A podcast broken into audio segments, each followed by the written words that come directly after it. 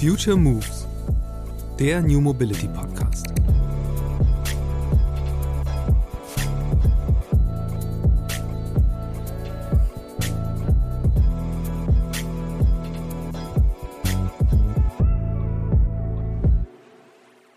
Nur darüber, dass man jetzt sagt, ja, das ist aber umweltschädlich, wenn du ein bestimmtes Verkehrsmittel nutzt, darüber haben wir eigentlich kaum jemanden bekommen. Das mhm. kratzt am Gewissen und ähm, das ist natürlich auch genau der Faktor, weshalb die Leute teilgenommen haben, weil sie da gerne etwas verändern würden.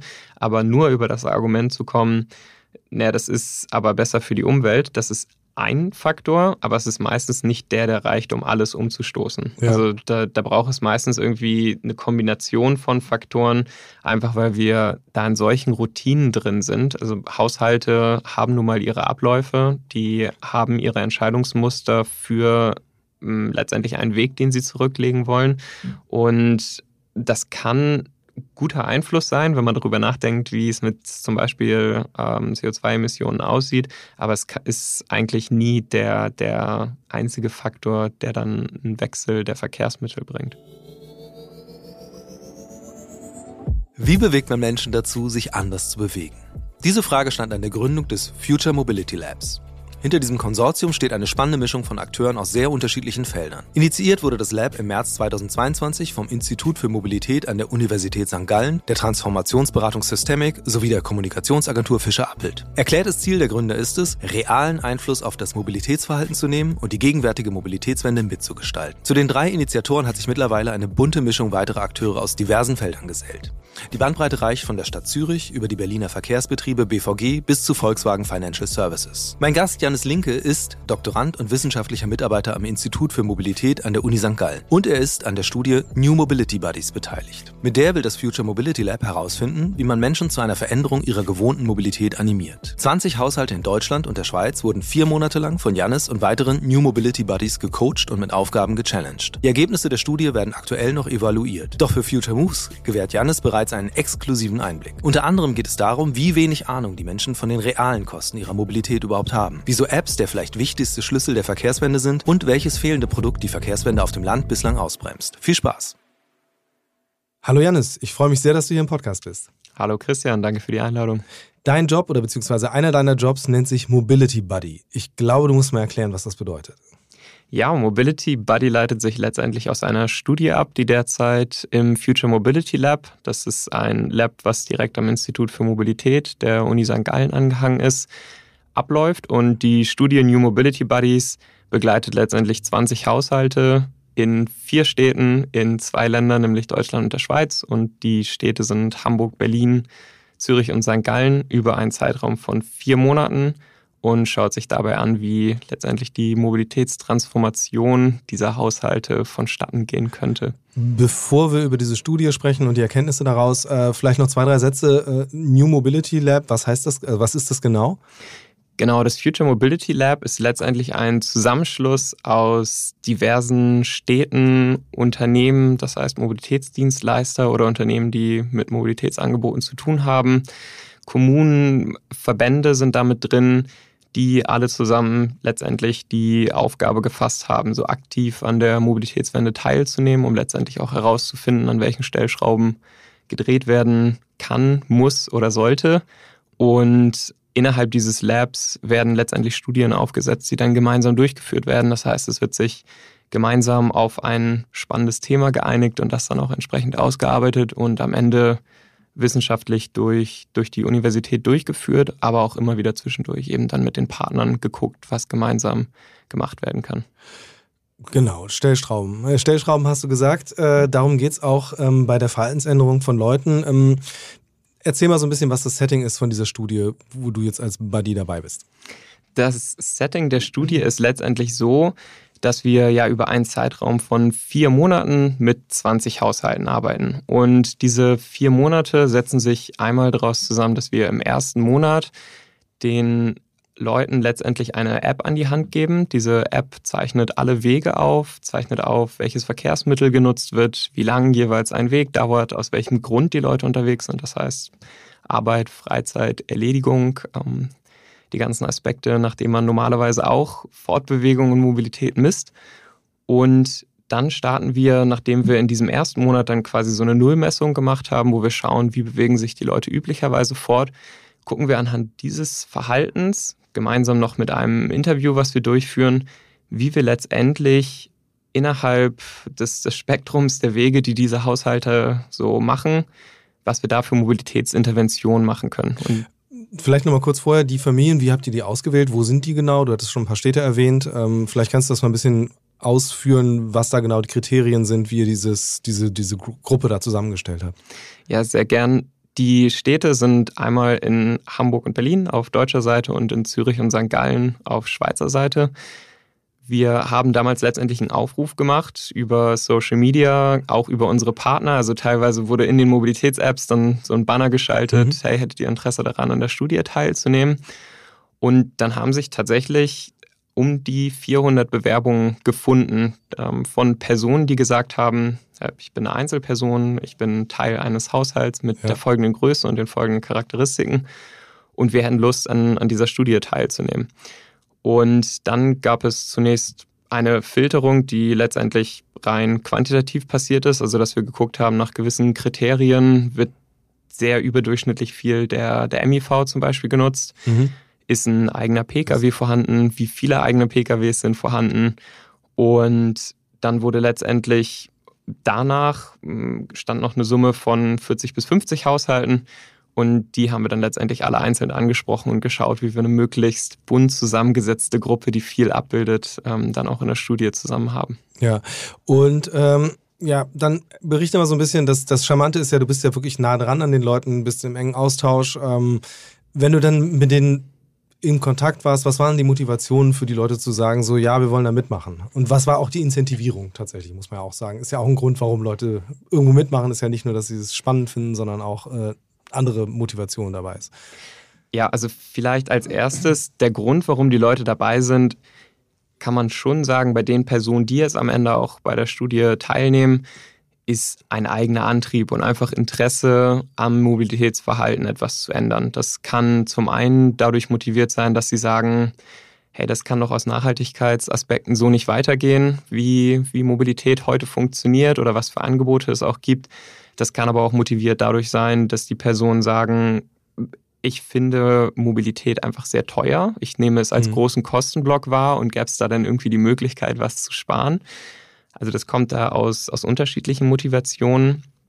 Und die Incentivierung ist letztendlich, dass die Leute natürlich jetzt gemeinsam mit uns in der Studie auch viel über ihr Mobilitätsverhalten rausfinden. Also wir machen letztendlich oder, oder wir stellen immer so ein Pari her zu den Mobilitätskosten, die die Leute jetzt schon hatten. Mhm. Das heißt, wir haben am Anfang in so einem Auftaktinterview recht umfangreich gefragt, welche, welche Abonnements vielleicht vorliegen, wie viele Kilometer im Jahr sie ihr Auto letztendlich benutzen, was für Strecken das sind, wann haben sie dieses Auto gekauft, ähm, und so weiter und so fort. Letztendlich, um da so ein schönes rundes Bild entstehen zu lassen, wie viel dieser Haushalt jeweils für seine Mobilität ausgibt. Und dann haben wir versucht, das möglichst mit unseren Maßnahmen eins zu eins zu treffen. Das heißt, dass wir nicht jemandem der, ich sage es jetzt mal ganz plakativ, bisher ein Polo gefahren ist, dann plötzlich ein Ferrari vors Haus gestellt hätten. Das wäre ja auch kontraproduktiv. aber auch nicht sehr kostensenkend. Richtig, aber um's, um das Prinzip zu verstehen. Okay, aber um dann mal über diese, wir sprechen gleich über die ganzen Interventionen oder die Sachen, die ihr da die Leute habt ausprobieren lassen. Wie hoch sind denn so die durchschnittlichen Mobilitätskosten von einem Haushalt? Und wie unterscheidet sich das jetzt meinethalben auch zwischen Hamburg und der Schweiz? Also es gibt natürlich erstmal diesen Unterschied, wie du ihn ansprichst, Deutschland, Schweiz. Das heißt, die Mobilitätskosten sind da sehr, sehr unterschiedlich und ein Riesenunterschied macht natürlich, wie viele, wie viele Autos in dem Haushalt besessen mhm. werden. Ein weiterer großer Kostenblock, der dann natürlich auch noch dazu kommt, ist ein entsprechendes ÖV-Abonnement. Teilweise können beide Sachen zusammenfallen. Deswegen würde ich jetzt bei bei letztendlich so einer Aussage, wie die durchschnittlichen Mobilitätskosten jetzt zwischen Deutschland und der Schweiz sind, so ein bisschen aufpassen, ja. weil wir natürlich auch einfach auf eine Größe von 20 Haushalten gucken. Das heißt, es wäre nicht sonderlich repräsentativ. Aber wir sehen natürlich schon die, die grundlegende Kostenstruktur, die in Deutschland so ein bisschen niedriger liegt und autozentrierter dann am ja. Ende auch ist. Okay. Und in der Schweiz ist einfach eine andere Relation dessen, was man im ÖV erhält zum Preis. Also Ja. Da sind einfach Unterschiede. Dann ein bisschen anders gefragt, also was sind denn so die Summen, um die es da geht? Weil tatsächlich äh, ähm, ist ja ein, ein spannender Aspekt. Haben die Leute das überhaupt so auf dem Schirm, was sie für Mobilität ausgeben? Weil ich mir vorstellen kann, ganz viele Leute, klar, die wissen irgendwie mein HVV-Abo in Hamburg so, das kostet Summe X, das, äh, das habe ich schnell im Überblick, aber sobald man dann anfängt und sagt, ja gut, Kosten fürs Auto, da fängt es ja dann schon bei meinethalben Parkgebühren an, dass man die ja nicht so genau trackt und äh, dann über diese ganzen steuerlichen Aspekte und äh, überhaupt Anschaffungskosten, Abschreibungen in Anführungsstrichen, so im Privaten gibt es ja in dem, Sinne, in dem Sinne nicht. Da verschleiert sich ja schnell, was so, ein, was so ein Fahrzeug kostet. Das war jetzt so, was kannst du dazu sagen? Also wie, wie sieht da die Kostenstruktur dann tatsächlich aus? Letztendlich kann ich dazu sagen, vielleicht in dem ersten Schritt, dass die Leute genauso wie du es gerade angesprochen hast und was ja auch mit der generellen Studienlage voll über, übereinfällt, dass eigentlich niemand so einen wirklichen Gesamtüberblick über seine Mobilitätskosten hat. Sowohl was das Auto angeht, als auch was alle Leistungen, die dazukommen, irgendwie angeht. Das heißt, es gibt ab und zu mal die Interviewsituation, dass man sich dann zusammensetzt und da sind dann Leute ganz überzeugt davon, dass sie auf jeden Fall ihre, die Kosten fürs Auto im Überblick haben. Mhm. Und dann kommen aber blöderweise noch die 800 Euro Jahreskosten für die Vollkaskoversicherung oder eben die Parkplatzkosten. Da sind dann natürlich sehr, sehr große, sehr, sehr große Hebel jeweils drin, weil wir haben in der Studie letztendlich auch jeden Parkplatz von 150 Euro im Monat in der Innenstadt bis 15 Euro, aber eben auch in der Innenstadt. Das heißt, da haben wir Ja. dann zwischen den Städten und teilweise auch in den Städten unfassbare Unterschiede. Wie reagieren Leute darauf, wenn man denen einmal erzählt, so ja, nee, du liegst da doch ein bisschen zu niedrig? Es ist immer erstmal großes Überraschen, weil, und ich denke, das, das darf man sogar generalisieren, die meisten Leute nehmen schon an, dass sie da einen Überblick haben. Der Überblick bezieht sich dann aber eben doch meistens mehr auf diese laufenden Kosten. Das heißt, dass eben die, die Tankladung oder das Aufladen eines E-Autos dann bemessen werden als Einzelpreis. Aber es wird nicht bemessen, wie jetzt zum Beispiel die Anschaffungskosten vor ein paar Jahren waren, weil da haben sich die Leute dann einmal zu Mhm. durchgerungen und das ist dann weg quasi. Ja. Und Gibt es sowas wie eine Schmerzgrenze für, für, für die Kosten? Also sei es jetzt, äh, dass die Menschen dann auf einmal merken, uh, so viel gebe ich tatsächlich aus. Oder andersrum, du hast auch gesagt, es gibt Leute, die mitgemacht haben aus der Motivation heraus, dass sie was sparen wollen. Also jetzt mal, kann man das ins Verhältnis setzen zum Haushaltseinkommen oder so? Mm, Das könnte ich tatsächlich an der Stelle jetzt gerade noch nicht, also zumindest ins Verhältnis zum Haushaltseinkommen, was aber auf jeden Fall bei allen Haushalten jetzt merklich ist, ist, dass die Haushalte am Ende sehr überrascht sind, wie viel Mobilität sie für denselben Preis bekommen, wie sie ihn bisher für ihr Auto bezahlt haben. Also dass erstmal vielleicht durch uns festgestellt wurde, dass sie im Monat für ihr Auto real schon um die 700 bis 900 Euro Wow, ausgeben. Und was man damit dann alles anstellen kann, weil da Mhm. kommen wir dann natürlich auch zu so grundsätzlichen Problemen, äh, sei es im Carsharing, wenn die Leute dann sehen, oh, jetzt habe ich hier schon wieder von meinem Budget, weiß ich nicht, 45 Euro abgezwackt. Wie soll ich damit denn durchkommen? Aber am Ende macht man das eben doch nur sechsmal im Monat. Ja. Lass uns nochmal drüber sprechen, genau, über diese, diese, ich sag mal, Optimierung der Mobilität. Also wie genau läuft das dann ab? Also ihr habt ein, eine Erhebung, ihr habt die Daten aus diesem einen Nullmonat, sage ich mal, wo die Leute erfasst haben, was sie machen. Und dann, wie geht das dann weiter? Oder ging es weiter? Genau. Also grundsätzlich vielleicht dazu nochmal ergänzend, wir haben in allen Städten Leute, die eher sehr zentral in der Innenstadt leben, dann eher suburbaner Raum Speckgürtel und Personen, die man wirklich schon zum ländlichen Raum Mhm. zählen kann. Das heißt, da haben wir auf so eine gewisse Streuung geachtet, um da letztendlich am Ende auch testen zu können, was funktioniert denn in, Klar. nach New Mobility oder in New Mobility. Und mh, da liegen dann natürlich auch die Unterschiede dessen, wie man, wie man rangehen kann. Also wir haben die Nullmessung gemacht bei den Haushalten und dann haben wir uns natürlich bei den Haushalten angeguckt, für welchen Wegegrund legen sie denn die meisten Wege zurück. Also wenn das jetzt Mhm. ein Haushalt zum Beispiel ohne Kinder ist, der einfach eine sehr, sehr hohen Anteil seiner Mobilität verbunden mit Arbeitswegen hat, dann muss man erstmal damit ansetzen, wie legt diese Person denn ihren Arbeitsweg zurück. Und wenn wir da dann festgestellt haben, okay, das ist schon ein sehr, sehr hoher Anteil MIV, obwohl da genauso gut eine U-Bahn auf derselben Relation fährt. Mhm. Dann also kurz vielleicht nochmal zur Erklärung, motorisierter Individualverkehr, also sprich Auto. Genau. Oder Motorrad, aber das ist wahrscheinlich der seltenste Fall. Genau. Ähm, und da ist natürlich schon mal der erste Hebel, dass man sagen muss, okay, bei welchen Leuten konnten wir vielleicht im ersten Monat, wie gesagt, von drei, ja. Mm, bei welchen Leuten können wir da direkt in Anführungszeichen in die Parade des täglichen Mobilitätsverhaltens fahren und können eben sagen, gut, du, du lässt jetzt mal dein eigenes Auto stehen und ersetzt das komplett.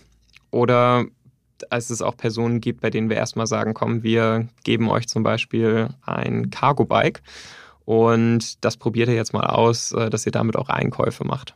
Ähm, das heißt, das hatte so, eine gewissen, so einen gewissen Aufbau über die Monate auch. Genau, um jetzt mal direkt das aufzugreifen mit dem, äh, mit dem Thema, äh, hier hast du doch eigentlich eine U-Bahn-Strecke, warum fährst du nur nicht U-Bahn? Also da kann ich mir vorstellen, gibt es ja auch ganz spannende Erklärungen für. Da gibt es sehr, sehr spannende Erklärungen für. Grundsätzlich sind das Gewohnheiten. Also es sind die Faktoren wie mit dem Fahrstuhl in die Tiefgarage fahren und dann direkt starten können ähm, und vielleicht auch einen sicheren Parkplatz beim, beim Arbeitgeber dann mhm. zu haben. Es sind natürlich aber auch Faktoren wie das soziale Umfeld. Es sind grundsätzliche Vorurteile, die jeder Mensch, glaube ich, gegenüber jedem Verkehrsmittel hat. Also jeder lebt da, glaube ich, so in seiner eigenen wahrgenommenen Mobilitätswelt und hat deswegen gewisse Meinungen über zum Beispiel den ÖV oder eben auch den MIV. Kann ich kurz, kurz einhaken? Soziales mhm. Umfeld, das finde ich jetzt spannend. Was heißt das? Also ich will jetzt in meiner Nachbarschaft nicht der Auto, äh, nicht der, nicht der Busfahrende sein, weil alle Auto fahren oder? Genau, das kann in beide Richtungen letztendlich da gedreht okay. werden. Aber wir haben auch immer wieder festgestellt, dann einfach im Austausch mit den Haushalten, die jetzt teilnehmen, dass dann vor allen Dingen auch im Laufe der Monate dass dann immer wieder die Geschichten kommen, ja, ich diskutiere jetzt viel mehr auch mit meinen Freunden und Bekannten über das Thema Mobilität. Mhm. Und das ist natürlich schon ein Faktor, der damit reinspielt, weil man dann so einen gewissen, ich nenne es jetzt mal positiven sozialen Druck darüber natürlich auch entwickeln kann. Und der kann dann ja auch in sämtliche Richtungen ausschlagen. Und für einige Leute bedeutet das nun mal eben, dass sie ja ihr ihr Auto auch weiterhin fahren wollen, weil es ein Statussymbol ist, weil gewisse Emotionen damit zusammenhängen und und und. Und andere Leute haben da eine deutlich niedrigere Schwelle, die man dann auch schneller irgendwie abgreifen kann und äh, wo man dann zum Beispiel auch mal schneller darüber diskutieren kann, wie ist denn deine wirkliche Netto- und Bruttozeit. Mhm. Jetzt wahrscheinlich, also ich meine, ihr habt Leute, die Lust haben, ihr Mobilitätsverhalten in Frage zu stellen. Deswegen muss man die wahrscheinlich nicht so stark motivieren. Aber wenn ich mir jetzt vorstelle, jemandem zu sagen, so ja klar, du fährst mit dem Auto deinen Wochenendeinkauf äh, oder deinen Wocheneinkauf ähm, holen, dem zu sagen oder der zu sagen, hier, nimm mal ein Cargo-Bike, musst du vielleicht anderthalb Mal fahren oder sowas. Also wie, wie was sind so die Argumente, die am besten funktioniert haben, Leuten zu sagen, so, nee, lass das Auto mal stehen, mach das mal anders? Mm, also gerade da, wo wirklich Komfort eine große Rolle spielt. Ja, ich würde sagen, es ist immer so eine Argumentationskette und da kommt man dann relativ schnell auch in dieses Thema, was ist wirklich Verkehr und was ist Mobilität. Und Mobilität ist nun mal das gesamte Spektrum dessen, was ein Mensch tut. Also, dass ein Bedarf da ist, irgendwie etwas zu tun. Also zum irgendwie Essen einzukaufen zum Beispiel. Und Verkehr ist dann wirklich nur die Relation, die das abbildet. Mhm. Und ganz oft ist es auch bei den Personen, wie wir festgestellt haben, so, dass man gar nicht quasi in dem, in dem großen globalen Kontext denkt. Also dass man zum Beispiel immer weiß, ich fahre zu meinem Supermarkt mit meinem Auto und der ist eben zehn Minuten weg. Und weil ich dann drei große Einkaufstüten habe, weil ich einen Wocheneinkauf mache, ähm, muss ich das mit meinem Auto machen. Und das ist erstmal völlig verständlich, dass die Leute so darauf reagieren, aber wirklich zum Beispiel jetzt auch den Preisunterschied zwischen der, der Zeit, die anfällt, um diesen Weg zurückzulegen ähm, und dann wirklich mit den Kosten, die es vielleicht mehr kostet, bei meinem Kiosk um die Ecke einkaufen zu gehen, das haben dann die wenigsten irgendwie auf dem Radar. Und das, das kann man natürlich immer nur sehr, sehr schwer pauschalisieren, ob das in jedem Fall klappt. Aber was man grundsätzlich, um auf deine Frage dann nochmal äh, einzugehen, was man grundsätzlich festhalten kann, ist schon, dass wenn man das in ein größeres ganzes Bild einsetzt, das Verständnis deutlich weckt, äh, mhm. deutlich, ähm, deutlich besser abholt Und das ist eigentlich so ein bisschen ja, so der, der Klassiker, man sollte dann nicht schwarz-weiß rangehen und sagen, hey, du gibst jetzt deinen Autoschlüssel ab und dann siehst du ihn nie wieder, sondern man ja. kann eigentlich bei allen Leuten sehr viel Verständnis wecken, wenn man, wenn man da in, in ein größeres Bild das einsetzt.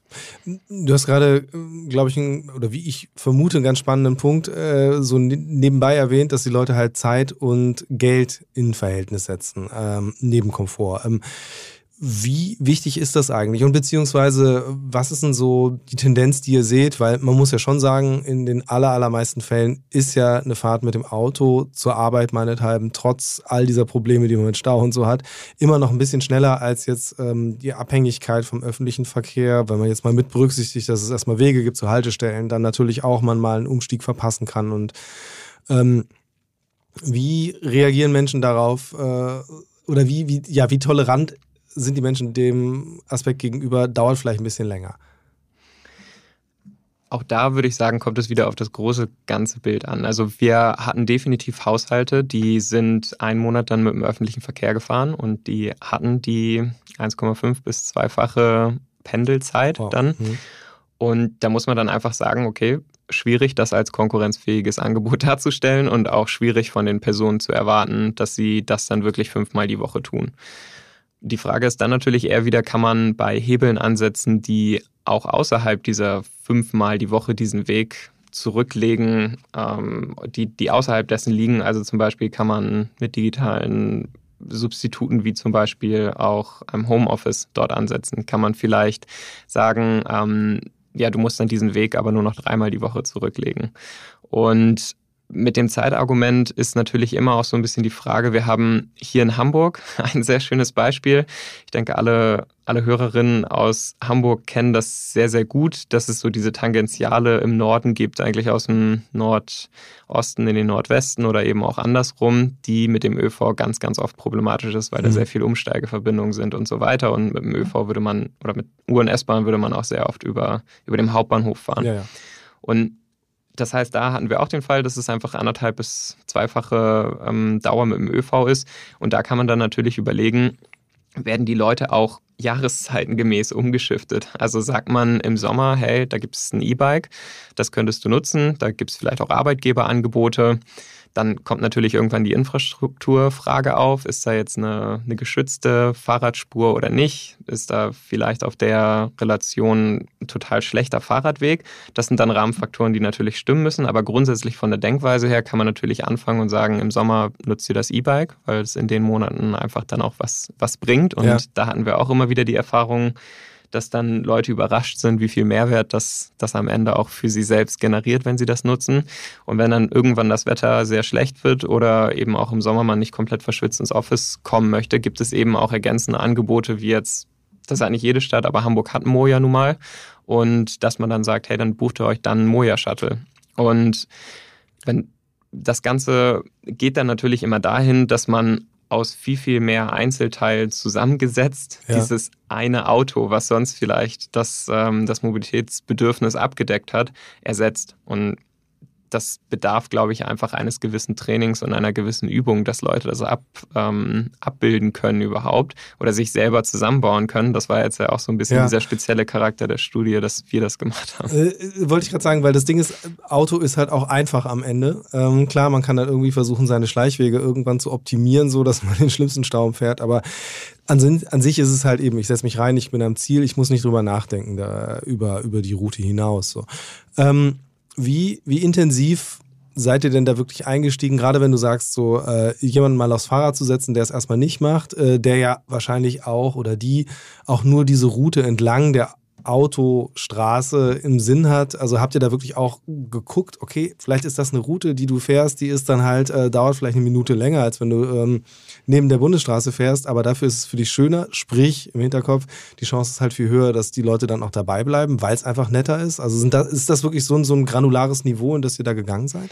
Ja, sind wir definitiv. Also ansonsten wären auch ehrlich gesagt diese Gespräche oder dieses ganze Buddy-Verhältnis, nenne ich es mal, irgendwie, glaube ich, nicht so, und das kann man jetzt, glaube ich, schon sagen, erfolgreich gewesen, wie es war, weil da wirklich so ein Verhältnis zwischen den teilnehmenden Haushalten und uns selbst auch mhm. aufgebaut wurde, was dann irgendwie so ein bisschen ja auch nachhaken und penetrant sein quasi erlaubt hat. Und Inwiefern? Also einmal nochmal anzurufen und sagen, na, bist du heute nicht doch wieder Auto gefahren, weil es regnet?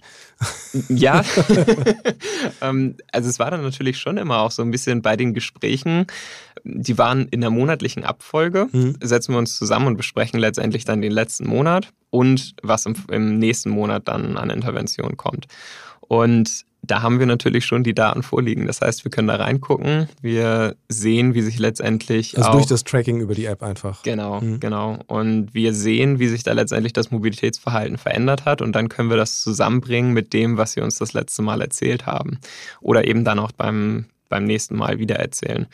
Und grundsätzlich diese, diese Granularität, die du angesprochen hast, ist natürlich extrem hilfreich, um gute Optionen anzubieten. Also je ja. Je detaillierter ich auf die Person eingehen kann, desto mehr Argumente habe ich selber ja auch. Und das ist ja auch immer so ein bisschen die, die Krux an der ganzen Mobilitäts- und Verkehrsgeschichte, dass es nun mal ein sehr, sehr individuelles und letztendlich dann auch schwer generalisierbares Geschäft ist. Und das stellen wir natürlich jetzt auch durch die Studie einfach am eigenen Leib fest, ähm, wenn ja. ich mir das so erlauben darf. Ich glaube, die, die Mobilitätsbranche denkt häufig, dass sie ein sehr gutes Angebot hat, egal wer. Ähm, aber da gehört dann eben noch ganz, ganz viel weiteres zu und viele Leute, die sich eben nicht den ganzen Tag damit beschäftigen mhm. und irgendwie sich einen Kopf darüber machen, wie wir jetzt vielleicht, um, sondern auch viele Leute, die das eigentlich in Anführungszeichen gar nicht mal so doll interessiert oder die da jetzt auch nicht die Muße mhm. zu haben oder auch die Zeit. Was, was, sind denn so die Faktoren oder so die blinden Flecken, die man jetzt nicht auf dem, auf dem Schirm hat direkt? Also keine Ahnung. Beispiel würde ich mir jetzt vorstellen, die Gestaltung von einer App ist halt kontraproduktiv, weil äh, der Autofahrende oder irgendwie sowas? Also geht es in die Richtung, was du meinst? Oder? Genau, das geht definitiv in die Richtung. Jetzt, du hast den Punkt gerade schon selber gebracht. Apps sind natürlich ein ganz, ganz elementarer Bestandteil so zu allem, was sich irgendwie New Mobility nennt oder ja. was auch jetzt Teil der, der Mobilitätstransformation ist. Da hatten wir natürlich insofern interessante Städte, als dass wir einmal ähm, ja, also Schweiz versus Deutschland, ähm, wo es natürlich schon mal sehr unterschiedliche Angebote in den Städten gibt. Und dann aber auch zum Beispiel nochmal innerhalb Deutschlands. Also wir haben da die Yelby-App in Berlin, so mhm. wie der Vorreiter dessen, was heute eine integrierte Mobilitäts-App ist, mit extrem vielen Anbietern, die da unter einem Dach vereinigt wurden und wo wir dann auch einfach sehen können, wie einfach die Leute in diese App kommen, erstmal überrascht sind, wie, wie gut es funktioniert. Mhm. Teilweise hatten wir auch Leute dabei, die haben sie in der Vergangenheit schon mal benutzt, ja. haben sie dann nicht mehr genutzt, weil sie dachten, na, das ist ja irgendwie noch in den Kinderschuhen und haben sie jetzt wieder aufgrund der Studie dann eingeschaltet und waren begeistert davon, welche Übersicht sie da haben über die Anbieter, dass sie nur noch einmal ein Checkout machen müssen, ein Zahlungsmittel hinterlegt und, und, und. Und das ist dann letztendlich aber auch so eine Übungssache. Also wir hatten dann Haushalte, die zum Beispiel ihr Auto stehen lassen sollten, um nur noch den ÖV oder mhm. eben, wenn es eine App in der Stadt gab, wie jetzt Yelby in Berlin oder in Hamburg wäre das Switch, die darüber dann verschiedene Sharing-Angebote auch direkt mit nutzen können, dann holt das natürlich Leute schon extrem ins Boot, wenn man dann erstmal mit so einer App aufwarten kann, ja. die die so viel anbietet und die dann irgendwie aufzeigt, was für eine, was für eine Welt da draußen ist. Und also ein bisschen der, der Klassiker, aber fast, oder man kann sagen, jeder, der an der Studie teilgenommen hat, jeder und jede, haben gesagt, auch nach zwei, drei Mal, dann ist das schon viel, viel einfacher gewesen. Das heißt, diese Schwelle konnte da überschritten werden, dass man das schon auch trainieren muss. Aber ja. dieser Trainingseffekt muss eintreten. Punkt dabei ist natürlich, nicht jeder hat dann so einen Buddy, äh, der einem zeigt, wie das funktioniert. Ähm, ich leite jetzt so ein bisschen draus ab, was du sagst. Also klar, wenn man die Leute erstmal dafür gewonnen hat, dann streuen die das sozusagen auch in ihre Peer Group. Aber also heißt eigentlich, die Aufgabe müsste sein, man muss irgendwo Pioniere äh, heranzüchten, sozusagen, die halt diese Angebote nutzen und dann eben, ich sag mal, in die Fläche tragen. Kann man das denn also hast, habt, habt ihr auch eine Idee, wie man das abbilden kann? Weil ich meine, du hast ja gesagt, die Partner, die bei euch mit dranhängen, das sind ja durchaus auch Kommunen oder halt äh, Unternehmen, die interessiert sind daran, einfach, dass ihre eigenen Angebote mehr genutzt werden. Also könnte es auch eine Idee oder gibt es schon so Ansätze für Ideen, wie man das, was ihr jetzt als Buddies da für die Studie gemacht habt, sowas zu verstetigen, anders nochmal reinzutragen in die Städte?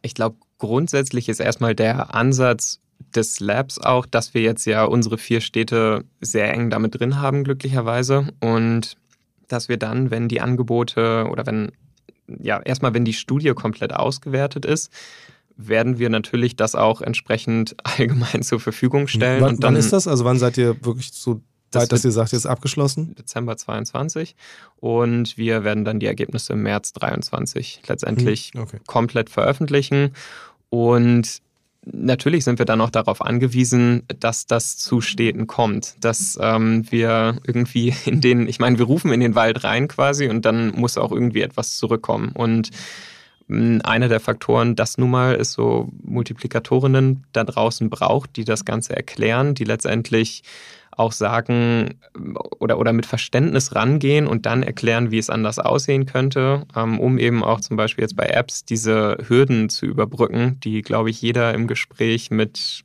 vielleicht erstmal älteren Personen oder auch ja. grundsätzlich nicht so digital affinen Personen hat, dass man erklärt, wie das grundsätzlich funktioniert und vielleicht auch überbrückt, dass es unglaublich viele unterschiedliche Anbieter gibt. Ähm, solche Multiplikatorinnen wird es dann immer brauchen. Das, ähm, das ist einfach so und wir hoffen, dass wir da ein Anstoß sein können, um die dann entstehen zu lassen. Äh, Gab es da eigentlich äh, einen Unterschied so bei den unterschiedlichen Alterskohorten, also was die, den, den, den Umgang mit diesen Apps angeht? Den gab es auf jeden Fall. Also wir haben zum Beispiel ähm, auch Personen, die älter als 60 sind, ohne dass ich das jetzt als magische Linie mhm. benennen möchte, ähm, die schlicht noch keine Mobilitäts-App auf ihrem Handy jemals hatten. Und da fängt man natürlich bei Adam und Eva so ungefähr an, um das zu erklären, dass letztendlich auch der Fahrschein digital gekauft werden kann, dass mhm. wenn man dann einmal im Bereich Fahrschein für den ÖV ist, dann sogar noch weiter zu erklären. Übrigens, es gäbe noch weitere Mobilitätsangebote, die ihr über eine App buchen könntet oder es gibt eben wenn eine Stadt nicht über eine solche integrierende App verfügt oder die Leute schlicht die App nicht kennen. Ähm, es gibt eben nicht nur einen Mobilitätsanbieter, sondern es gibt 10 bis ja. 15 in der Stadt. Und das ist natürlich ein Trainingseffekt, den wir jetzt da übernehmen konnten. Mhm. Aber andersrum gefragt, wie sehr vereinfacht denn diese Multimodal-App, die es gibt, meinethalben vom, vom öffentlichen Nahverkehrsanbieter, euren Job? Also, oder wie wichtig ist sowas, ist, ist das einfach als Voraussetzung, dass man wirklich sagen kann, okay, man kriegt irgendwann vielleicht die Mobilitätswende, die Multimodalität auch ähm, dahin, dass sie sich von alleine verbreitet und man nicht jedes Mal jemanden braucht, der erstmal sagt, ja, installier mal die fünf Apps und die funktioniert so und bei der musst du aber darauf achten, dass es da ist und deine Zahlungsdaten und hier und da geht PayPal und da nicht. Also, sehr suggestiv gefragt. Ja, ich kann es bestätigen insofern, als dass es uns grundsätzlich natürlich schon einfacher fällt, wenn man einmal sagt, hier, das ist jetzt die App und durch die kannst du entsprechend durchgehen und findest die unterschiedlichen Mobilitätsdienstleister. Weil bevor ich auch jemanden überzeugt habe, sich zehn einzelne Apps, die alle nochmal den Führerschein und nochmal die Zahlungsdaten und dann auch noch irgendwie unterschiedliche Oberflächen haben, bevor ja. ich das jemandem verklickert habe, kann ich natürlich viel einfacher sagen, das ist jetzt die App, mit der du gehst und dann ist alles gut. Gleichzeitig ist aber momentan auch definitiv eine Herausforderung, und das haben wir während der Studie auch festgestellt, dass natürlich dann enorm hohe Erwartungen damit verbunden sind. Das mhm. heißt, wenn ich einmal damit argumentiere, hier, das ist die eine App, die jetzt alles integriert, dann ist die Fallhöhe natürlich eine ganz, ja. ganz andere. Das heißt, man muss irgendwie kommunikativ begleiten, hm, dass diese Apps auch noch nicht komplett ausgereift sind. Wir hatten zum Beispiel, ähm, das, das ist, glaube ich, so ganz gut, ganz gut anschaulich in der HVV Switch App. Das ist einfach momentan ein Entwicklungsschritt. Das muss ja. man so einordnen.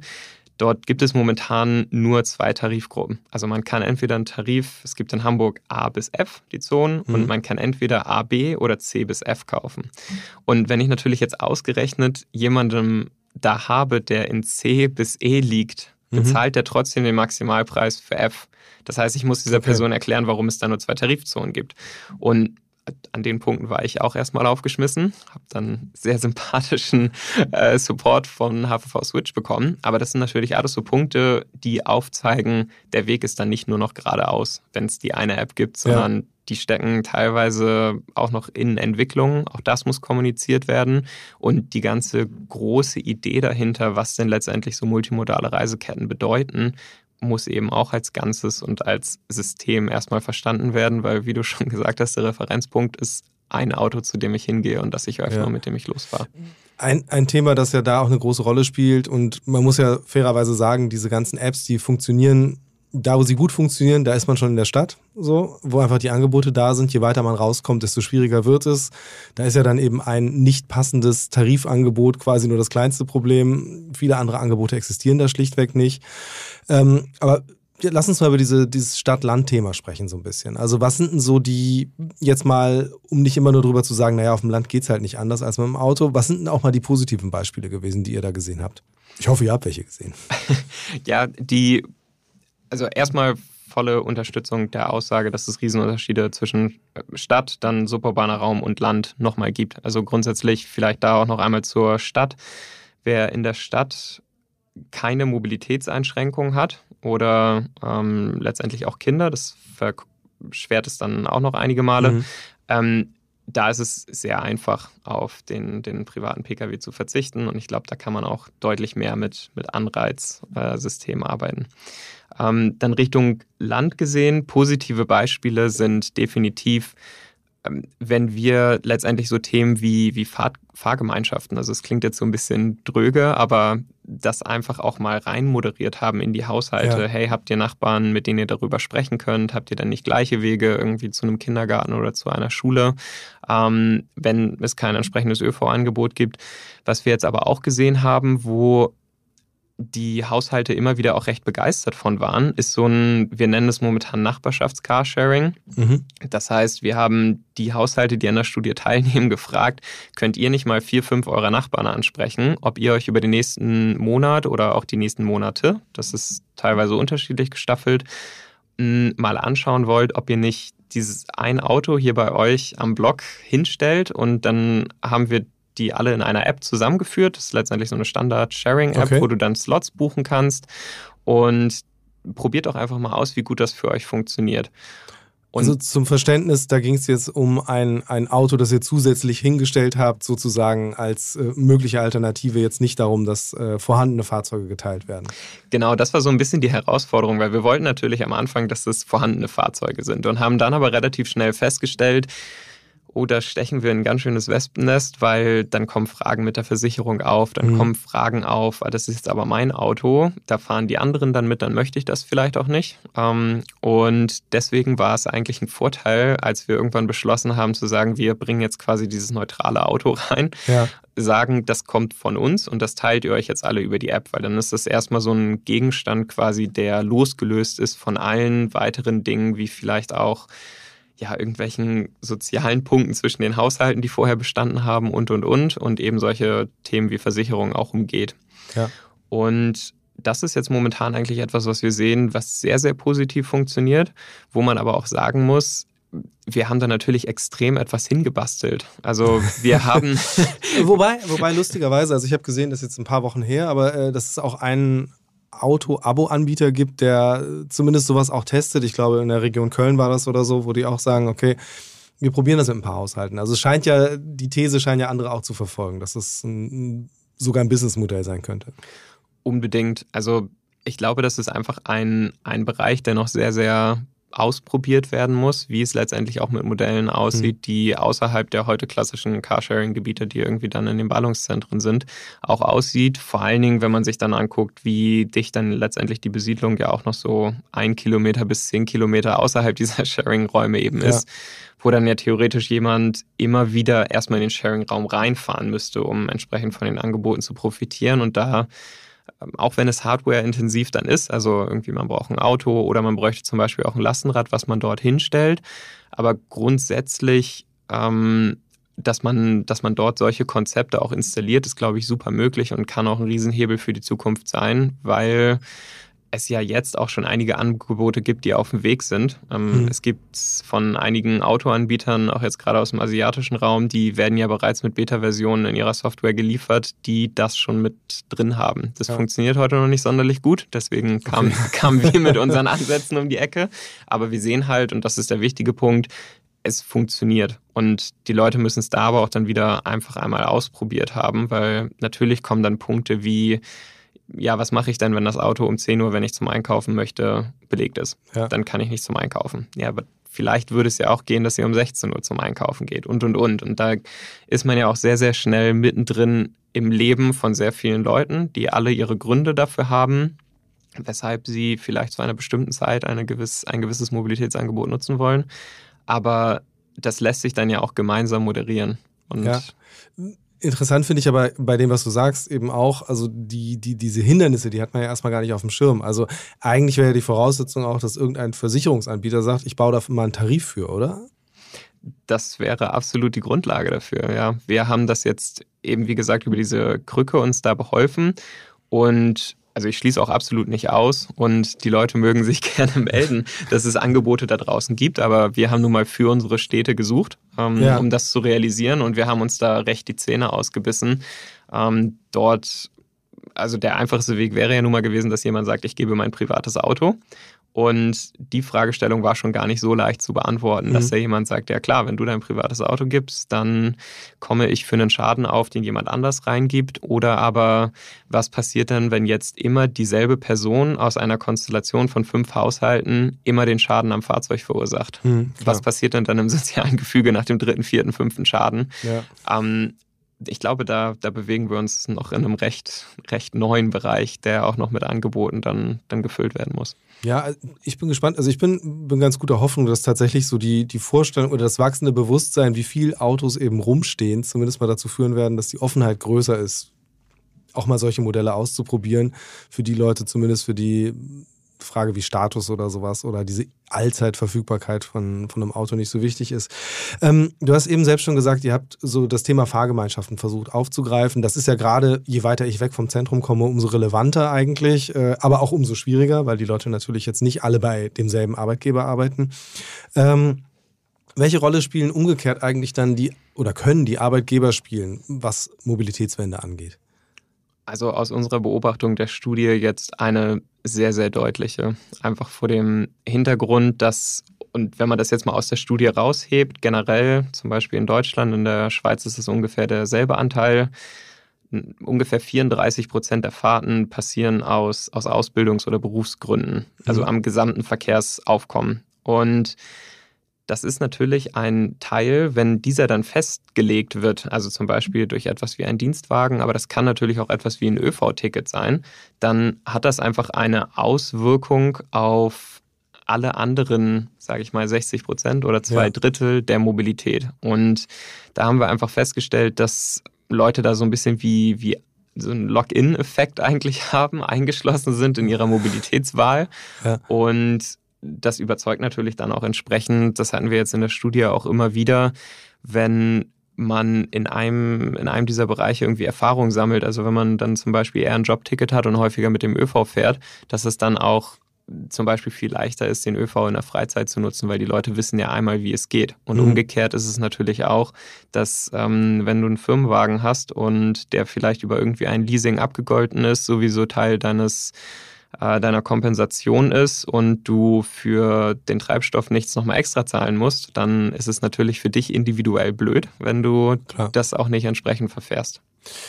Was habt ihr denn oder könnt ihr schon so ein bisschen absehen, wo ihr sagt, das sind jetzt die Ideen, die Ansätze gewesen, die am ehesten sich auch verstetigen? Also, dass Leute meinethalben sagen, sofort sagen, so, ja klar, ähm, wir schaffen jetzt ein Auto ab und dafür kaufen wir ein Lastenfahrrad. Also gibt es solche Mechaniken, wo ihr sagt, das sind eigentlich äh, Dinge, die man, wenn man das jetzt mal vernünftig incentivieren würde, wo man relativ schnell Erfolge erzielen könnte im Blick darauf, dass einfach meinethalben in dem Fall jetzt äh, die Zahl der Autos sinken würde? Das wäre nach den Beobachtungen der Studie auf jeden Fall, ich glaube, ich hatte es vorhin schon einmal ganz kurz angeschnitten, wirklich zentral städtisch lebende Bevölkerung ohne Kind und Mobilitätseinschränkung. Mhm. Ähm, weil man da einfach sagen muss, da sind die in Anführungszeichen Freiheitsgrade etwas höher, da ist die Flexibilität natürlich auch eine andere. Und da kommen wir in einen Bereich, wo, jetzt hast du gefragt nach der Reduzierung der, der Autos, aber wo man zumindest mal mit preislichen Hebeln ansetzen könnte. Das heißt, wir könnten entweder sagen, wir machen diese individuelle Mobilität teurer mit dem eigenen Autobesitz was dann letztendlich auch eine größere Fairness zwischen den Verkehrsträgern herstellen würde an dem Punkt. Und damit würden wir vermutlich schon einige Autos loswerden. Oder wir gehen eben auch in die Richtung dessen, ähm, dass man schaut, dass man zum Beispiel den Zweitautobesitz ähm, in einigen Haushalten dann zumindest mal reduziert und schauen würde, ähm, wie, wie man dort dann eine Reduktion der Autos hinbekommt. Also eine Zweitautosteuer, sozusagen wie die Zweitwohnsitzsteuer, ja. Ich glaube schon, dass da viel möglich ist. Die Frage ist natürlich immer, was ist der, was ist der bessere, bessere Hebel, also Leute sozusagen in Anführungsstrichen zu bestrafen, dass sie sich ein Auto leisten oder halt die andere Seite attraktiver zu machen. Ein Aspekt, wo ich mir jetzt erstmal denken würde, dass das zumindest für die Leute, die aus innerem Antrieb mitmachen bei so einer Studie, ist ja auch das ganze Thema Nachhaltigkeit. Wie, was habt ihr festgestellt? Also was ist, was ist da der Antrieb und wie ist da vielleicht auch eben der Unterschied zwischen dem, was die Leute sich so vorstellen, äh, wie nachhaltig ihre Mobilität ist und wie, wie konsequent dann tatsächlich bestimmte Änderungen auch gelebt werden? Also da kann ich auf jeden Fall unterstreichen, dass jeder, der in der Studie teilnimmt, grundsätzlich erstmal da motiviert ist. Wir haben äh, zwei, drei Haushalte, die auch am Anfang direkt gesagt haben, naja, CO2 ist jetzt nicht so der Treiber für mich. Also mhm. wenn du mir ausweist, äh, dadurch, dass sich mein Modal Split verändert hat und ich vielleicht mehr den, den Umweltverbund genutzt habe, dass ich dann weniger CO2-Emissionen habe, das treibt mich jetzt nicht so an. Mhm. Und das ist eigentlich so ja für euch ganz reizvoll. Also, weil ist ja keine, ist ja eigentlich die härteste Zielgruppe, die zu knacken ist. Genau, genau. Und da haben wir aber auch letztendlich einfach festgestellt, nur darüber, dass man jetzt sagt, naja, das ist aber umweltschädlich, wenn du ein bestimmtes Verkehrsmittel nutzt. Darüber haben wir eigentlich kaum jemanden bekommen. Das mhm. kratzt am Gewissen und ähm, das ist natürlich auch genau der Faktor, weshalb die Leute teilgenommen haben, weil sie da gerne etwas verändern würden. Aber nur über das Argument zu kommen, naja, das ist aber besser für die Umwelt, das ist ein Faktor, aber es ist meistens nicht der, der reicht, um alles umzustoßen. Ja. Also da, da braucht es meistens irgendwie eine Kombination von Faktoren, einfach weil wir da in solchen Routinen drin sind. Also Haushalte haben nun mal ihre Abläufe, die haben ihre Entscheidungsmuster für letztendlich einen Weg, den sie zurücklegen wollen. Und das kann guter Einfluss sein, wenn man darüber nachdenkt, wie es mit zum Beispiel ähm, CO2-Emissionen aussieht. Aber es ist eigentlich nie der, der einzige Faktor, der dann einen Wechsel der Verkehrsmittel bringt. Äh, ich erinnere mich gerade daran, ich hatte vor, vor einiger Zeit eine Headline gelesen auf einem Newsportal, wo so die Frage gestellt wurde, aufgrund der gerade steigenden äh, Energiepreise, lohnt sich äh, der Kauf eines Elektroautos überhaupt noch? Ähm, da steckt ja eigentlich genau so ein bisschen die, äh, ich sag mal, mindestens Zweitklassigkeit des Umweltarguments drin. Wie ist denn das ganze Thema Antriebswende überhaupt bei euch gewesen in der, in der Studie? Also ist das ein Thema gewesen, habt ihr da Autos auch so differenziert betrachtet oder habt ihr, und wie haben Leute darauf reagiert oder habt ihr auch überhaupt abgefragt, so warum fahrt ihr einen Verbrenner, warum fahrt ihr kein Elektroauto oder umgekehrt? Um die letzte Frage zu beantworten, ja, wir haben es abgefragt und das ist bei den meisten Leuten dann schlicht der Grund, ja, vor ein paar Jahren waren die Antriebe einfach noch nicht so weit entwickelt, dass ich mich wohl damit gefühlt hätte, die zu kaufen. Mhm. Dann, was jetzt wirklich in der Beobachtung während der Studie für mich persönlich, aber auch für uns insgesamt überraschend war, war letztendlich das, das Wissenslevel über die Verwendung solcher Fahrzeuge. Also immer noch auch das Argument von, ja, wo ist denn dann die Ladesäule oder wie kann ich das zu mhm. Hause machen? Wie sieht das infrastrukturseitig aus? Ist das nicht viel zu unsicher? Bin ich dadurch eingeschränkt? Das kam als Argument auf jeden Fall immer wieder hervor.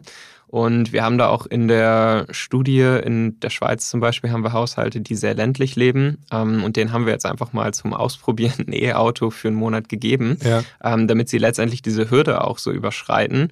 Und wir die Leute auch, und das, das ist eigentlich bei vielen Maßnahmen so gewesen, zu dem Punkt bewegen, was passiert dann letztendlich so bei dieser nächsten größeren Mobilitätsentscheidung, also eigentlich auf den Punkt gebracht, was passiert in zwei Jahren, wo ich mir überlege, ob ich mein Auto verkaufe oder nicht. Ja. Und ähm, das ist eigentlich das, glaube ich, auch, was, was die Studie am meisten bringen kann, nämlich, dass wir die Leute dahin bewegen, eine Erfahrung gesammelt zu haben, wie Mobilität abseits ihres eigenen besessenen Autos denn aussehen kann. Oder ähm, wenn die Leute eben auch festgestellt haben, hey, ich lebe so ländlich, dass, es, dass ich zumindest ein Auto noch brauche, vielleicht nicht zwei, aber eins, ähm, Wäre es denn dann sinnvoll, wenn das vielleicht ein elektrisches oder ein hybrides ist, was ja letztendlich in so einem Transformationsprozess jetzt zumindest mal ein guter Zwischenschritt ist? Und dass wir die Leute dahin bewegen, dass diese, diese Schwelle, die erstmal besteht, da auch umzusteigen, ähm, gesenkt wird und dass man dann da vielleicht auch drauf zurückkommt. Aber das ist natürlich dann auch die Herausforderung, dass wir so letztendlich so eine, so eine finale Wirkungsbetrachtung können wir in ein oder zwei Jahren machen, ja, werden klar. wir dann auch entsprechend auf die Haushalte zugehen und mal nachfragen, wie es sich so entwickelt hat.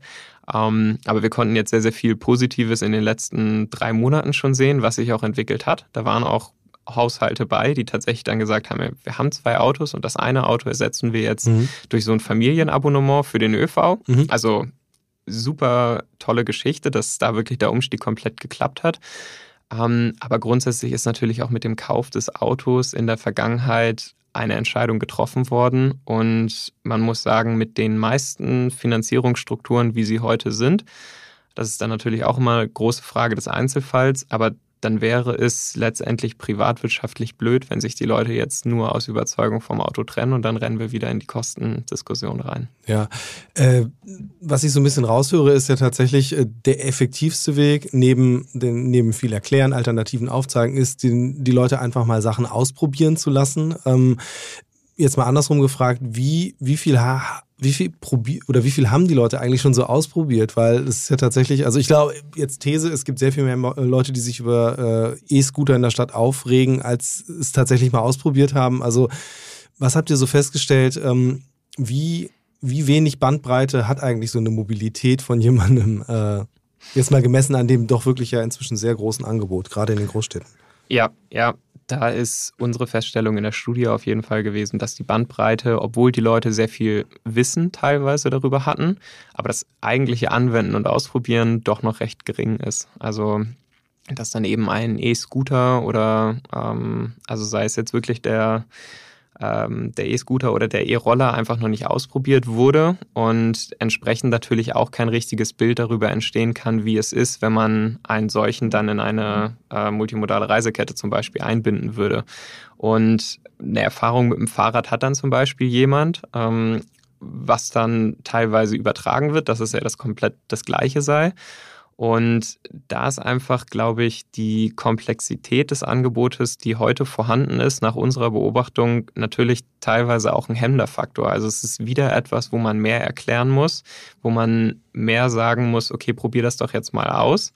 Und da, da schließt sich dann wieder so ein bisschen der Bogen zu den Apps, die wir vorhin besprochen haben hatten wir so ein schönes Beispiel in Berlin, wo jemand noch nie einen E-Roller benutzt hat. Mhm und der dann gesagt hat, ja, ab und zu für den Rückweg von der Arbeit kann ich mir das definitiv vorstellen und dann fahre ich halt morgens mit dem ÖV hin und abends fahre ich eben mit dem Roller zurück, weil das ist dann irgendwie so eine Qualität, die ich dann habe. Ähm, da, da bringt mir die, die Flexibilität, die ich zwischen den Verkehrsmitteln habe, einen Mehrwert gegenüber dem sage ich mal, immer gleichen Auto und ja. im immer gleichen, in der immer gleichen roten Welle stehen. Ja. Äh, gerade was also diese Multimodalität angeht oder das Abwägen einzelner ähm, einzelner Möglichkeiten von A nach B zu kommen. Das ist ja tatsächlich ein interessanter Punkt. Eben beim Auto, viele versteckte Kosten. Leute rechnen grob irgendwie aus, was es kosten könnte.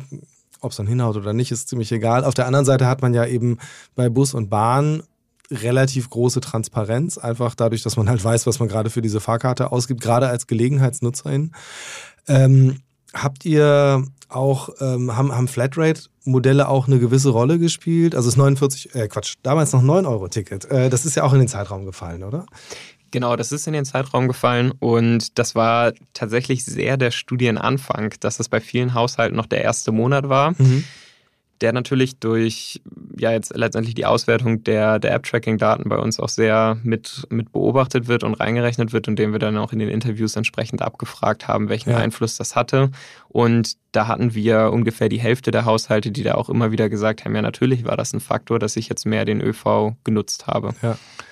Und letztendlich so diese, diese Flatrate-Pakete haben wir darüber ausprobiert, dass wir gesagt haben, wir geben euch so ein Mobilitätsbudget was ja auch an vielen Stellen schon mal ausprobiert wurde. Ja.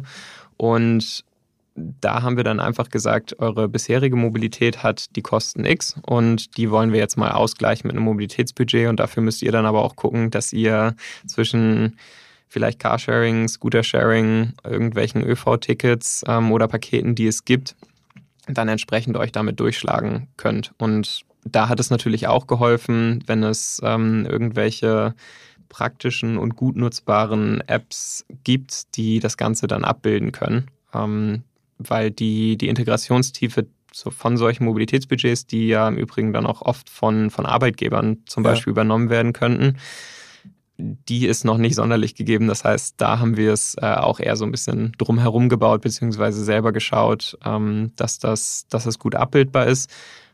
Ein Beispiel, um es jetzt vielleicht aus der Schweiz auch noch zu nennen, da gibt es Easy Ride. Das ist letztendlich im ÖV ein Angebot, wo du einfach dich einchecken kannst. Mhm. Dann nimmst du deine Verbindung und dann checkst du wieder aus. Also alles, was auf der von Fairtick, von der Technologie ähm, basiert. Und solche Themen helfen dann natürlich zu sagen, wir geben euch das Mobilitätsbudget. Ihr habt vielleicht eine Hürde gegenüber dem ÖV, aber ja. so ein einfaches Angebot, dann den ÖV auch zu nutzen, senkt natürlich die, die Benutzungsschwelle. Ja, du bist ja jetzt als, als Wissenschaftler natürlich mehr mit der Analyse und Beobachtung und Auswertung beschäftigt, aber jetzt mal ein bisschen umgedreht. Mal angenommen, äh, du wärst jetzt Unternehmer oder Strategieberater. Ähm, was wären so das Produkt, wo du sagen würdest, also wenn, wenn jetzt äh, die Mobilitätswende vorangebracht werden sollte, dann müsste man meinethalben eine App haben, die so und so aussieht. Oder man müsste sagen, okay, wie, wie so ein Test für bedingungsloses Grundeinkommen müsste man so ein Mobilitätsstipendium oder sowas aufsetzen oder man müsste eben sagen, nee, man braucht eigentlich total analoge Buddies, die überall sein müssen und Leute aktiv ansprechen vor dem Supermarkt oder so. Also was ist quasi, was wäre jetzt, was wäre jetzt so dein, dein Ansatz zu sagen, das sind jetzt wirklich so die guten Wege, die äh, Tempo reinbringen? Also ich würde auf jeden Fall die Verzahnung von Städten, Kommunen und Unternehmen extrem vorantreiben, weil man es, glaube ich, generell, aber wie auch in der Studie sehr sehen kann, dass da teilweise einfach mit unterschiedlichem Tempo gefahren wird und ähm, das eben nicht um, was ja im Verkehrsbereich oder in der ganzen Mobilitätsplanung oft diese Push- und Pull-Faktoren ähm, dass das eben nicht hereingebracht wird, sondern dass dann eine Lösung präsentiert wird von einem Unternehmen, die aber vielleicht gar nicht so richtig eng in Verknüpfung mit einer Stadt gemacht wurde und mhm. zum Beispiel ein äh, Sozialverband mal gar nicht angesprochen wurde, beziehungsweise ähm, da einfach noch extrem Potenzial ist, um zum Beispiel auch ähm, finanziell schwächer gestellte Haushalte oder eben Menschen auch mit Mobilitätseinschränkungen zu integrieren. Und ich glaube, dass einfach diese diese große ganze Mobilitätsplanung momentan noch das meiste Potenzial hat, beziehungsweise der, der größte Hebel ist, der jetzt betätigt werden muss, weil man am Ende auch ja die, die Kundinnen aus meiner Perspektive und aus meiner Beobachtung damit überfordert, wenn einfach immer nur noch Angebote on top kommen, die mhm. sich dann gegebenenfalls ab und an auch mal wieder zu einem Unternehmen zusammenführen und dann geht es wiederum in ein anderes über und und und. Also da ist ja Bewegung im Markt, aber Kundinnen wollen natürlich am Ende auch einfach ihr eines stetiges Angebot haben, zumindest ja. würde ich sagen in der Mehrheit. Und wenn man dann aus einer Hand präsentieren kann, hier, wir sind ähm, eine Stadt mit unserem Mobilitätsanbieter und da gehören vielleicht auch noch mehrere Mobilitätsanbieter zu und wir präsentieren euch ein gesamtes Konzept für die Stadt. Das heißt, wir holen euch aktiv ab. Wir sagen euch, wie zum Beispiel Erledigungen praktisch gemacht werden können, wenn ihr aus einem gewissen Wohngebiet kommt und dort in der Nähe seid. Oder ähm, wir stellen euch gewisse Infrastrukturen zur Verfügung. Das ist ja auch einfach ein ganz, ganz großes Kommunikationsthema. Ich glaube, das hat die, die größte Chance, da dann auch viel zu bewegen, ähm, weil man dann natürlich auch ja, verschiedene Personentypen einfach abholt und äh, da dann auch letztendlich die, die Möglichkeit hat, das auszusteuern, was eben diesen, diesen Stadt-Land-Unterschied auch angeht, äh, weil man dann das nicht der eine Mobilitätsanbieter ein Angebot macht, was für die Stadt und fürs Land funktionieren soll, sondern der eine Mobilitätsanbieter mit der einen Stadt zusammen und der eine Mobilitätsanbieter mit der anderen Stadt zusammen ja. jeweils individuelle Lösungen finden kann. Ähm, weil denke, eins, eins ist an der Stelle sehr klar. Wir werden vermutlich nicht das glitzernde Einhorn finden, was alle Probleme auf einmal löst, sondern wir werden die Leute dort abholen müssen, ähm, wo sie leben und mit den jeweiligen Charakteristiken auch, die vor Ort dann, dann gegeben sind. Du hast eben selbst äh, kurz angesprochen, es gibt auch äh, eben Menschen mit körperlichen Einschränkungen, die Mobilität nochmal ganz anders äh, wahrnehmen und ganz anders nutzen können. Ähm, oder auch einfach aus finanziellen Gründen. Haben die in der Studie bei euch auch eine Rolle gespielt? Also waren die auch repräsentiert? Geht das überhaupt bei so einer kleinen Zielgruppe? Wir hatten Personen mit körperlichen Einschränkungen drin, also einmal eine, eine Geh-Einschränkung und einmal Taubheit. Und Dort konnten wir letztendlich feststellen, dass natürlich die Hürden des Erklärens und dann auch des Nutzens dieser Anwendung einfach immer noch mal andere sind. Mhm. Und dass wir da auch festgestellt haben, dass manchmal so ein bisschen Resignation vorliegt, weil man eben das Gefühl hat, dass äh, das einfach immer so dieser eine Hammer ist, der alles erschlagen soll und ähm, dass sich die Personengruppen dann letztendlich auch da nicht sonderlich abgeholt fühlen. Ja. Und ich denke nach meiner persönlichen Beobachtung, dass das auch etwas ist, was für viele Angebote vorliegt. Also zum Beispiel auch beim beim ganzen Rollout der E-Scooter weiß ich, dass es ähm, grundsätzlich auch von, von größeren Sozialverbänden gar nicht als pauschal negativ gesehen wird, weil es irgendwie auch Reallabore braucht. Aber wieso hat denn vorher niemand nachgefragt, wo auf dem, We auf dem Gehweg die rumliegen? Ähm, also die,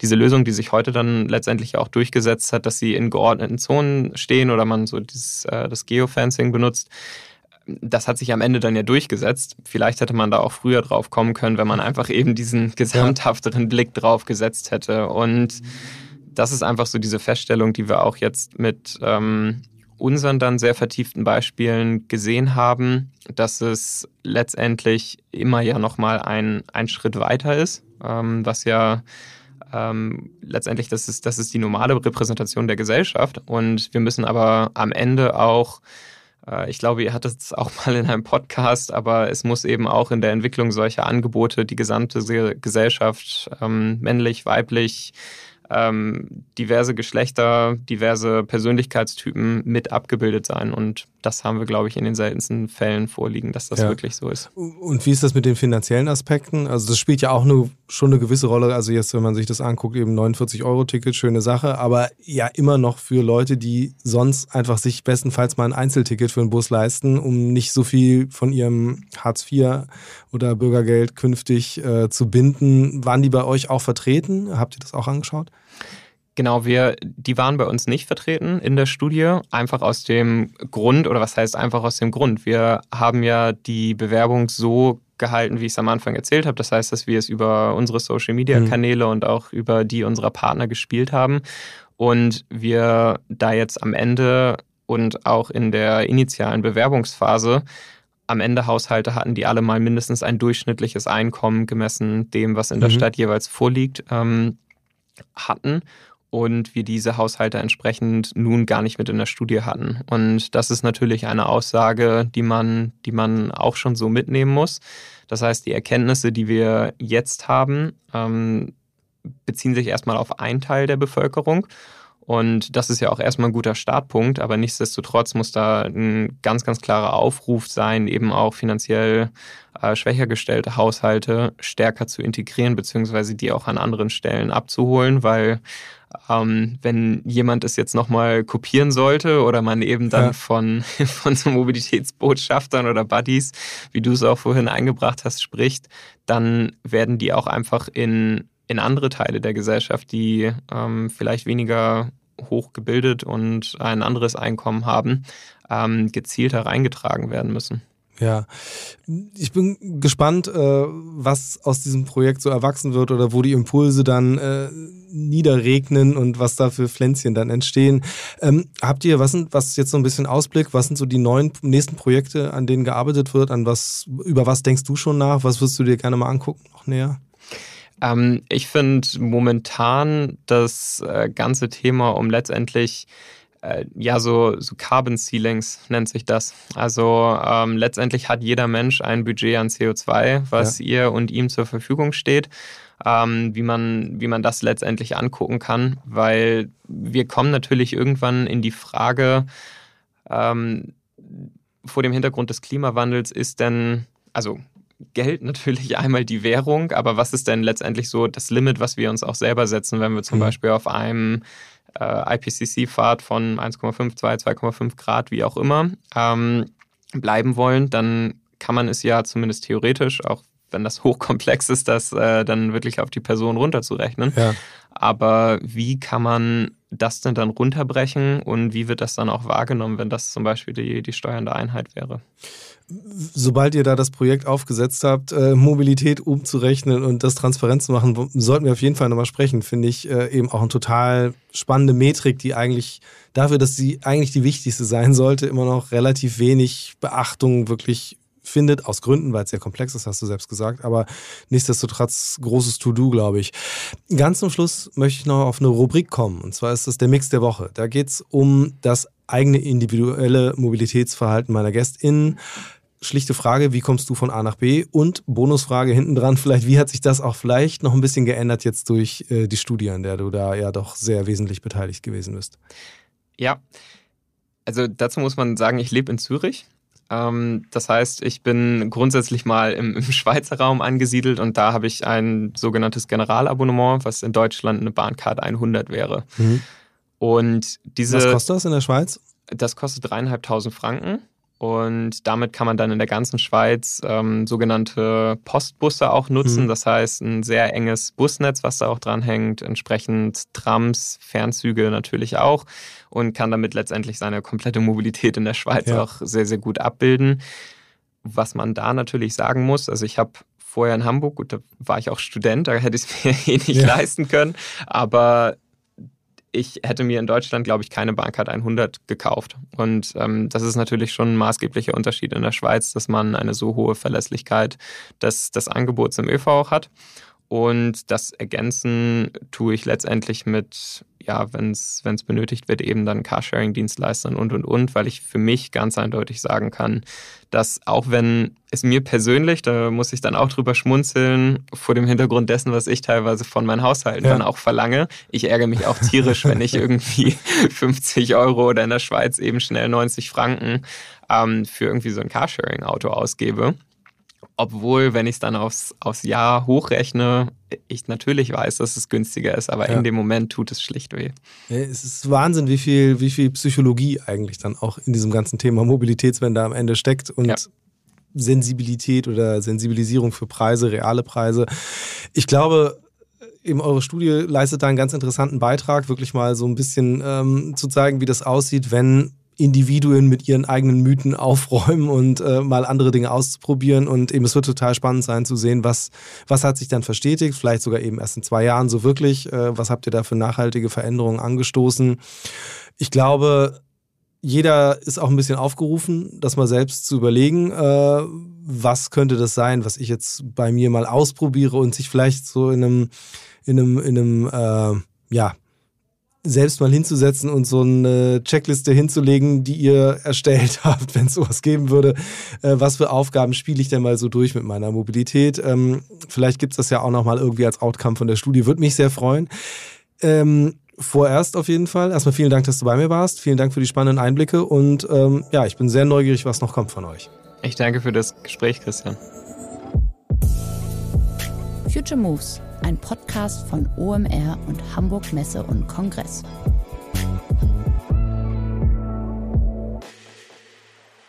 Dieser Podcast wird produziert von Podstars bei OMR.